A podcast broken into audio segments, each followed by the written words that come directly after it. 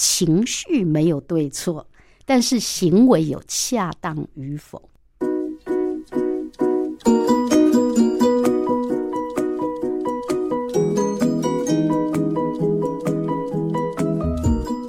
让心理健康普及全民，以落实心理健康优先。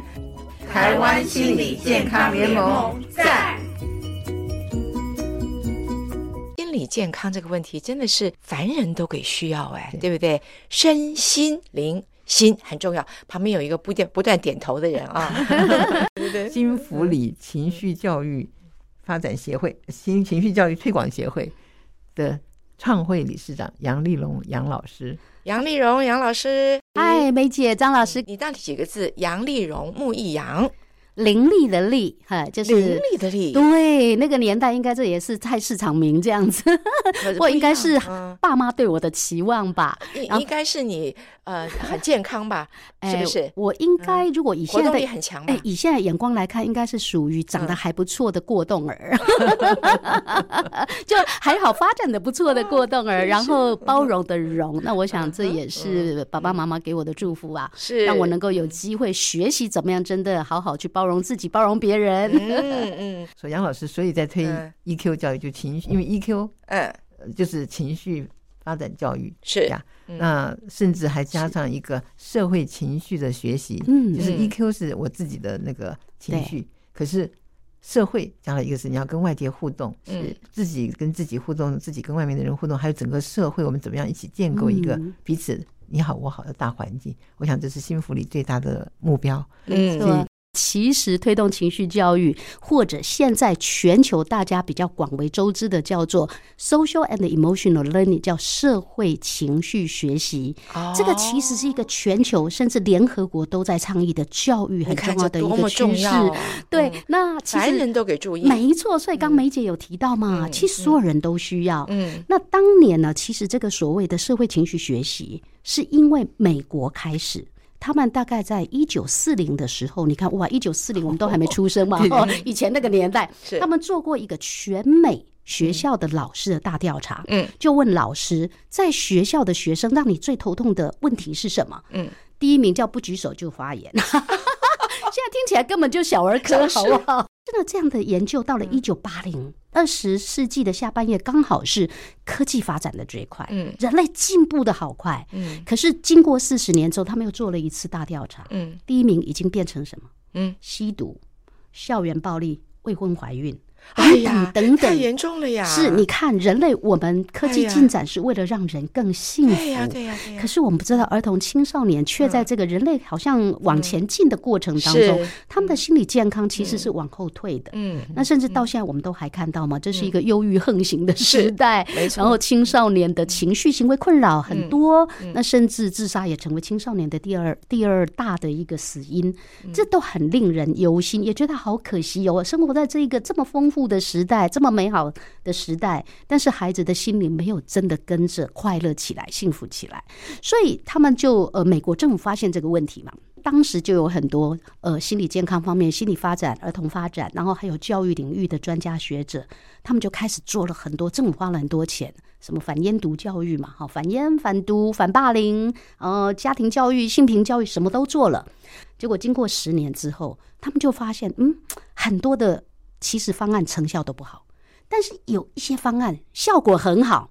结果他们再追下去，发现最大的差异就是，只要不管你是讲品格，还是讲反毒，你有把人的情绪、孩子的情绪的觉察、自我管理的能力放进去，还有有关注到人跟人的关系，能不能对别人有同理心，能不能跟别人在互相理解下能够沟通、能够协调，他们发现只要有把这个放进来，那个方案就会成功哦。哎，所以关键找到了，找到了，所以他把它叫做 social and emotional learning，就是孩子需要在人际关系还有在情绪这两件事情上，作为他整个心理健康的核心，他是要刻意去学的。嗯，他没有学，你不要指望他跌倒自己起来就会好。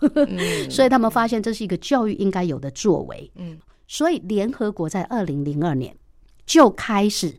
写信给他所有的全球的会员国的教育部，跟他们讲这件事情很重要，很有帮助，然后请各国的政府要能够去执行，把它放到课纲。然后他们做了研很多研究，很好玩哦。他们真的发现，孩子小时候有学 EQ 哈，除了诶，他整个在教室里面学习的，我们叫做呃立社会的行为，然后情绪稳定等等，是会上升十个百分点。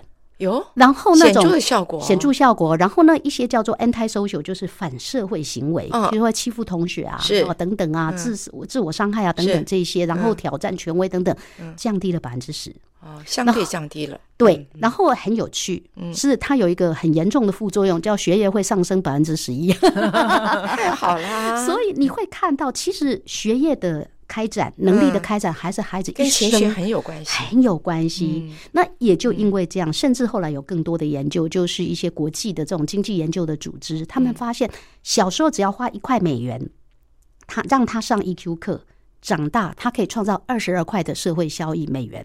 什么意思？这样的孩子少进监狱。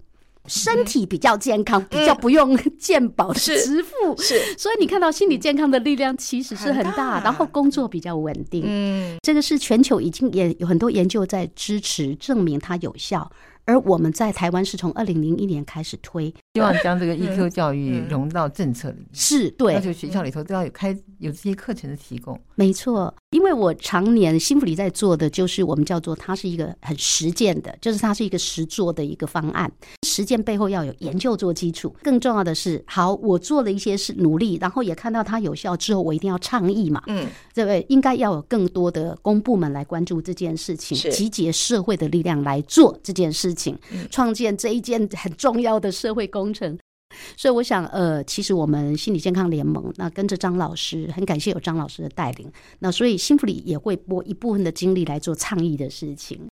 现在强调是说，学了 EQ 是增加我们个人的韧性，是。但是我们讲，就像丽蓉刚刚讲到说，不管是家庭还有社区都要一起来，没错啊。所以我们说个人的韧性，然后。家庭的韧性，嗯，所以今天我们就来谈谈家庭的 EQ 怎么样子能够来更深入的行动。好的，确实哈，只要情绪能够都能够回归平静安定的下来，那心理的韧性就会长出来。有一个非常非常核心的概念，我觉得是对我自己一生受益。然后呢，我们很多的职工伙伴也都觉得对他的整个家庭 EQ 是很有帮助。那个叫做情绪没有对错，但是行为有恰当与否。这个说的太好了，那所以我们就回过来看哈，以前那个叫做训导的时代，我们的关我们焦关注的那个焦点在哪里？在他行为。对，你可以这样，你不应该这样，怎么这样生气呢？怎么可以乱发脾气？怎么可以摔东西呢？我们关注的是行为，所以呢就在调这个行为。那行为当然最大就把它压下去嘛。以前有效是因为我常常讲，以前我们小时候那个年代，街头那一家打不打？打，巷尾打不打？打，左邻打不打？打，右舍打不打？大家都打，孩子不，你知道，孩子就会以为真的以为父母是因为爱我。但是现在我们当然儿童权利的一个倡导，那也是对于人的尊重。我们真的知道，有很多时候，其实大人责骂小孩、打骂小孩，其实不是真的在管教，他是在发泄他的情绪。是，所以我们就发现说，过去那个年代的方法是行不通的。嗯。我早年在辅导的很多孩子，就是那个行为被管教的很严重，情绪没有被照顾，所以叫做内伤嘛，叫呃，我们讲到好孩子内 内伤更重。但是这个年代，就是因为父母开始关注到孩子的感受，我很怕孩子受伤。但是我觉得这一代的教育里面，变得父母不太敢管，不太知道怎么管，也就忽略他他的行为仍然必须要有自我克制的。所以呢，呃，其实高 EQ 不是呃情绪都可以自在展现就好，而是你能够自在的展现，但是你的行为是有分寸的。先我们讲，先处理心情，再处理事情嘛，嗯、对不对？这一句话，心情再处理事情，它就是完全是合乎高 EQ 的管教原则、教养原则，家庭的 EQ。有五个很好用的方法。哦，你已经归纳出来了。对对对，然后我觉得那个对于比较长的时间，大家一起在家庭的时候，那像年节期间，是是是，觉得它真的很有帮助，因为我们有很多实作的经验，来记愿闻其详。好，OK，那我就提供给各位这五个，第一个叫做愉快早安曲。一开始一天一开始的时候，如果你能够主动去创造一个愉快的氛围，嗯，就是你已经先垫底了。今天开始的情绪是一个正向的，是愉快的。那那我其实童年有很多这种经验，我妈还会每天早上放音乐，然后呢就让我们三个兄弟抢答这是哪一首乐曲，然后呢，哎，答对的呢就会有特别的奖赏，哎，我们家孩子们都好开心哈。所以一开始每天的家庭生活能够让他从愉快开始，对于家庭的 EQ 是有很大很大的帮助的。那第二个叫宽松作息表，我想这是爸爸妈妈是有概念的，就是放寒假、放暑假、放长假。无论如何都不要像平常要求那么的纪律严苛嘛。嗯，所以我会鼓励，那尤其是小学阶段呐，小学阶段其实是一个孩子练习规划自己的生活很棒的一个阶段，很关键的阶段。但是呢，让孩子可以抓得比较宽松一点，他比较容易达标。那第三个是，呃，我会鼓励家庭，如果孩子在小学阶段画一个叫做均衡活动图，就是我们在规划。呃，年假的时候，你一定会有一些活动的安排。嗯，那甚至孩子在寒假期间过完年之后，他有还有很多天嘛。嗯，那他每天要做哪些事情？你跟他讨论完之后，可以用图表来看，有多少休息的时间，有多少是身体的活动时间。那这些东西画出来，我们就可以一起来检视平衡不平衡。然后第四个是我们特别要倡议的哈，我们联盟特别要倡议的。呃，其实长假期间，我会鼓励每天都要有一段时间呢，一起呢家人做身心健健康操，那对我们都知道，我们知道做身体的体操哈，尤其是现在很倡议体适能嘛哈，大家都会注意到身体健康。对，可是我们忽略了，其实心里也有健康操。哦。所以我非常的鼓励，就是呃，我们其实我们的网页呃，还有幸福里的 YouTube 也有提供很多的免费下载的影片。哦。譬如我们有一个叫静心雪花球。嗯，我们其实呢，哎，每天挑一个时间，全家一起来放那一个影片，嗯，然后它会有很安静的音乐，嗯，然后中间有一个雪花球，嗯，然后会有雪花慢慢飘落，嗯，我们会鼓励，就是家人一起，每个人挑一片雪花，嗯，然后跟着雪花，盯着它慢慢飘落。当雪花飘落到地上，你就慢慢再去上面找一片雪花。那透过音乐的节奏。它其实是在刺激我们的副交感神经，让我们不要那么的焦躁，让我们能够安定下来。那这个叫回归平静的能力，其实甚至连对孩子的考试的焦虑啊，面对比赛的压力啊。或大人自己工作比较忙碌的时候，那种舒缓心理的紧张跟焦虑是很有帮助。那心理健康其实有很多这种很棒的素材。嗯，那其实爸爸妈妈就像你都知道，要跟孩子睡前这个绘本故事啊，对呀，对不对？或睡前有一个什么的仪式啊，那其实把心理健康的概念放进去就很有帮助。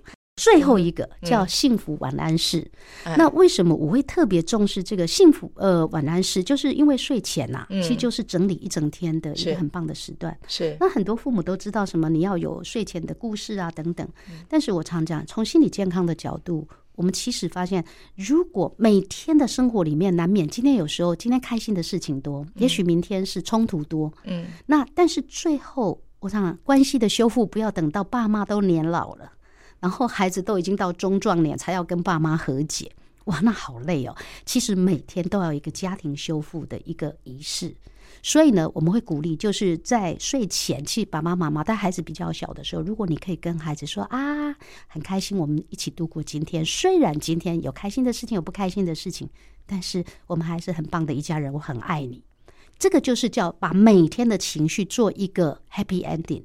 让孩子可以在睡眠的时候是比较放松的，然后对隔天的那个愉快的早安曲又是充满期待。好，所以呢，就这五招愉快早安曲，然后能够比较宽松的作息表，然后呃可以透过均衡活动图来规划生活里面的活动。最后不要忘记，一定要做身心健康操，跟用幸福晚安式来为每一天的家庭生活创造一个高 EQ 的收尾。今日事今日毕，今天的情绪不要留过夜。没错没错，而且很重要，就情绪没有对错，是后面引发的行为的合适性。还是要管的。孩子对，就说他的要有一些界限，对。对，要有一些呃控制状况，这都得要学。要学心理健康不是天生的。嗯，一定是要经过学习的，就跟 EQ 一样，也是要学习。没错，而且后天的学习成效百分之八十。我刚刚讲，这是一个非常值得投资、投资报酬率很高的事情——心理健康。那内容本身就是一个最好的见证哈。如果我没有听错，刚才你有讲到你的妈妈是是不是？他从小对你们的那个教育怎么那么棒啊？他他是不学智慧吗？呃，所以还人还是要学习。我其实呃，我也常跟伙伴们分享，我觉得我今生可以找到我自己的使命，然后我非常享受在里面。是，然后我觉得自己其实我天生应该 EQ 也不是太好的人，但是呢，我觉得我很幸运，妈妈给我的影响是很大。我妈也是广播人。哦，所以就是因为他在媒体从以前中广开始自己要做节目，所以他读了好。他虽然不是心理学专业，嗯，但是他读了好多好多国外的杂志啊，然后一些书籍。我们家哦，以前就有一大堆有趣的事情哦。我们家除夕夜不是只有发红包，嗯，还有我妈会拿一本家庭记录本，她会开始发奖金。第一个奖金叫做身高奖。因为以前那个年代，大家都长得瘦瘦小小的。今年长最多的，尤其是小学阶段正在长，就今年长最多的就拿身高奖。其实那个钱不见得多，但是就很有趣。第二个当然就体重奖，现在大家没有人会设体重奖了。但是很有趣是，你知道身高奖、体重奖每年可能就会换嘛？对对对对。那最后还有一个叫服务奖，还有一个叫快乐奖，那是很快乐，而且他就实践了。其实最后一定是大家都有奖。就每个人有自己的特色，是。我今年最大的成长在哪里？嗯，然后后面我们家还有一个余兴节目，就是我爸妈每年除夕他们会画寻宝图，然后会把一个一包比较特别的呃那个红包，嗯，藏在某个地方，然后我们拿到寻宝图自己去找，最先找到的就有额外的那一包。那其实我常讲，这些都是在创造一些很深刻的，是。你感受到不是那个钱。嗯，而是父母互动。给你，而且父母为了让你有一个很深刻的那种正向的感受，嗯，为你做了这件事，嗯，那我后来长大就发现，这对我们兄弟姐妹都在真的在心里面是留下很深很深的呃那个印象，然后也让我们觉得其实家人团聚是很棒的事情。是，所以我们在这样的环境之下成长的。我常讲，我人生最过不去坎的坎，就是看孩子受一些不需要的心理伤害。嗯，这个是我我我觉得是我找到我自己。我也看到我自己最能发挥的地方，那我就觉得，哎呀，这个是一个很幸福的感受。是，那其实 EQ 教育心理健康也一样，心理韧性来自于每个人对自己生命的肯定，找到意义嘛。所以我们还是希望透过推广的这样的一个做法，然后能够让更多的家长他有所体会，知道怎么给孩子真正的爱，让每个孩子都有机会长出高 EQ，得到幸福。是，当然在智商的时候。有的小朋友他一个人自己本身没有办法独立去成长去解决，这个时候就要外力。因此呢，你就会想到那些呃，在他周遭的人可以怎么样帮助他的方法，对不对？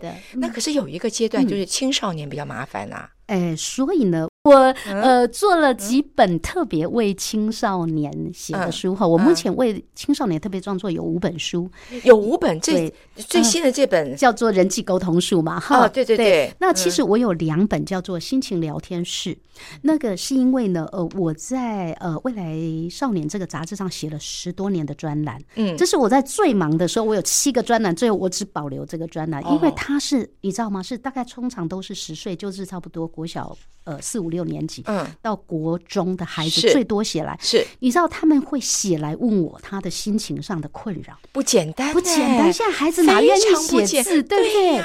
然后确实，你看，所以我唯一没放掉就是这一个专栏，因为会写来都是他，就算有爸妈爱，就算有家庭，就算有学校辅导老师等等，是。他可能还不敢讲，或他没有找到能够帮助他的力量，没错。所以我觉得这里是保留一个呃天，保留一个原地。让他们有机会写来，嗯、那因为透过杂志去分享，所以有更多的孩子可以看到，嗯，他们会得到安慰。原来别人跟我一样受苦的，不是只有我一个。比如说手足的竞争等等，就是啊，他们就会看到，因为那个老大觉得当老大很倒霉，因为那个老幺觉得当老幺很倒霉，每个都很倒霉。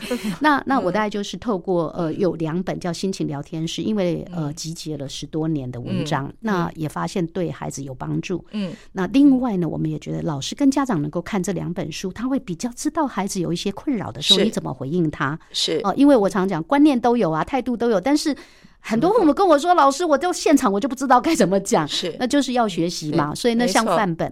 那另外，我为青少年特别创作一个叫生涯探索术，一个叫情绪管理术，而最新的这一本叫人际沟通术，透过漫画跟很简单的文字，让孩子学会自学怎么样管好情绪，怎么样规划自己的生涯，怎么样去呃调理好自己的人际关系。好，这个学理归学理，但是呢，呃，对象的沟通你要用什么方式，这个很重要。对，所以我看你这本书还用漫画，太厉害了，要对青少年的胃口。哦，总是要谈同调嘛，对不对？哈，是啊，张杰老师，你这个召集人还要继续努力哦。没错，没错，很着急，也很谢谢梅姐给我们机会来分享。